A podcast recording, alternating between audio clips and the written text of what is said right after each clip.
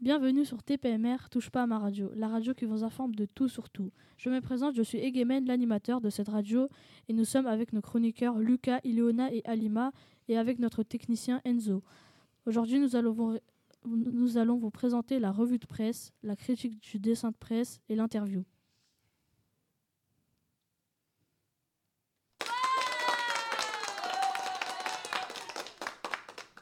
Pour la première rubrique, Lucas va nous présenter la revue de presse. Oui, bonjour Egemen. Donc dans la revue de presse, nous allons parler des Gilets jaunes, de la catastrophe de Marseille, de la victoire du PSG et des vacances au ski moins cher. L'organisation des, manifestants plombe-t-elle La mobilisation. Cet article, paru dans l'ordre combattante du 29 novembre, parle de la manifestation des Gilets jaunes du samedi 17 novembre, qui s'est déroulée à Flers. Les Gilets jaunes ont eu du mal à s'organiser. Ils l'ont fait sur les réseaux sociaux. Ils, ils ne veulent pas de porte-parole et n'acceptent de ne pas avoir de leader dans la mobilisation, qui s'essouffle. Malgré tout, certains commencent à s'organiser. Nous voulons, je cite, nous voulons informer, échanger les idées et montrer des actions. Nous voulons aussi recadrer.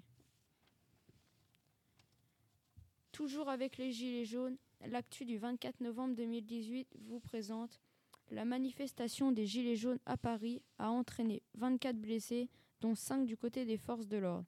Les policiers les ont repoussés avec des canons à eau et des gaz lacrymogènes. Il y a eu des commerces dévalisés, des voitures retournées et brûlées. Un énorme dispositif de sécurité a été établi sur les Champs-Élysées. Des gilets jaunes ont tenté de pénétrer dans ce périmètre, je cite Emmanuel Macron qu'il avait honte des incidents, il a dénoncé les agresseurs des polices. Après la crise, la catastrophe. Dans le Ouest France du mercredi 28 novembre 2018, il est question d'un immeuble qui s'est effondré le 5 novembre à Marseille. En tout, sur les deux immeubles effondrés, on compte deux morts et quelques blessés. L'enquête a été confiée à trois juges d'instruction Xavier Etarabeux, procureur, déclare À ce jour, les causes de l'effondrement de ces immeubles ne sont pas encore établies. Ça a donc été jugé comme homicide involontaire. Certains à Marseille sont inquiets pour leur habitation. Dans un sujet plus joyeux, la victoire du PSG. Marquinhos au cœur du plan dans le journal. L'équipe parut le 29 novembre qui parle de la victoire du PSG contre Liverpool et la performance de Thomas Tuchel depuis qu'il est rentré dans le PSG, il n'a jamais été autant performant. Toujours dans les loisirs, si vous voulez partir au ski, ne ratez pas cet article. Cet article intitulé Nos conseils pour des vacances au ski moins chères, écrit par Mathieu Pelloli, est paru dans Aujourd'hui en France le jeudi 29 novembre 2018. D'après une étude pour bénéficier des meilleurs prix d'hébergement, il serait moins cher en janvier, mars et avril. Une seconde étude précise où partir à la montagne moins cher. Ce serait moins cher dans les Pyrénées et plus cher dans les Alpes du Nord. Les conseils d'aujourd'hui en France. Partez hors saison, c'est moins cher. Pour économiser, louez votre matériel sur Internet, c'est 60% moins cher. Maintenant, vous avez tout pour passer de bonnes vacances. Merci Lucas pour cette revue de presse très détaillée. On se retrouve avec Ileona pour la critique de dessin de presse.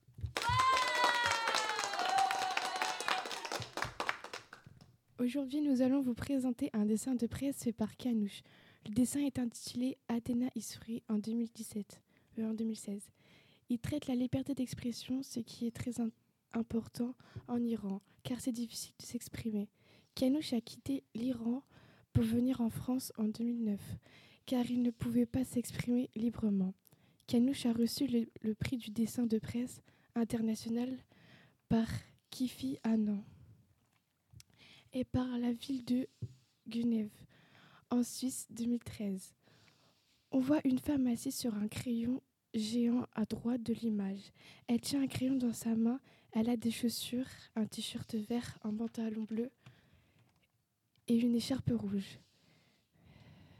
Elle s'évade d'une prison et elle sourit. À gauche, il y a une prison avec un avec des fils barbelés au-dessus. Les barreaux de la prison sont cassés. Elle s'exprime libre. Elle ex- ça, explique l'histoire d'Athéna Fargadani. Elle a été condamnée à, à 11 ans de prison par les autorités iraniennes parce qu'elle parce qu'elle avait dessiné une caricature présentant les débutants iraniens comme des animaux, mais elle a été li- libérée au début de 18 mois. Ce dessin présentait la liberté d'expression qu'Anouche a voulu nous faire comprendre que la liberté d'expression a été importante. Je pense qu'il a raison car on ne se rend pas compte de l'impression de la liberté d'expression. Merci Ilona pour cette critique de dessin de presse. On se retrouve avec Alima pour l'interview.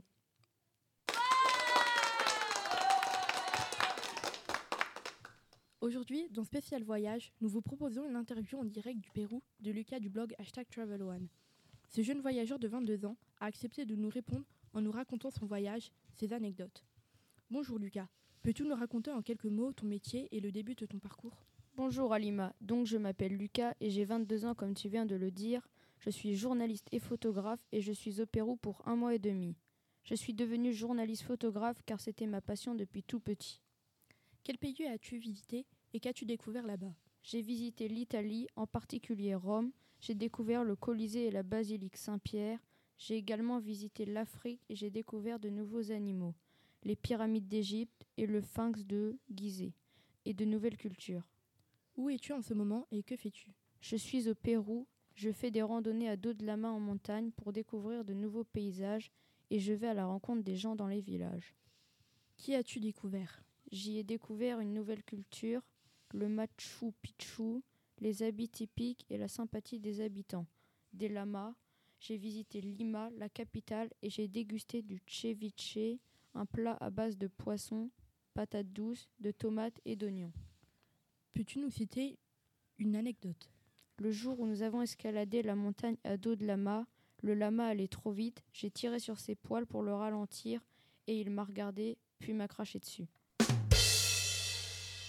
Et pour finir, qu'as-tu appris du mode de vie des Péruviens? Ce mode de vie m'a appris à vivre dans la difficulté car pour partir au travail ou à l'école, il faut traverser les montagnes. Conclusion Je suis heureux d'avoir profité des paysages magnifiques que contient ce pays et d'avoir rencontré ses habitants, leur culture et leurs spécialités culinaires. Merci Alima pour cette interview de voyage qui donnera peut-être envie aux auditeurs de voyager. C'est tout pour aujourd'hui. On se retrouve demain à la même heure. Merci aux chroniqueurs et aux techniciens. Ciao.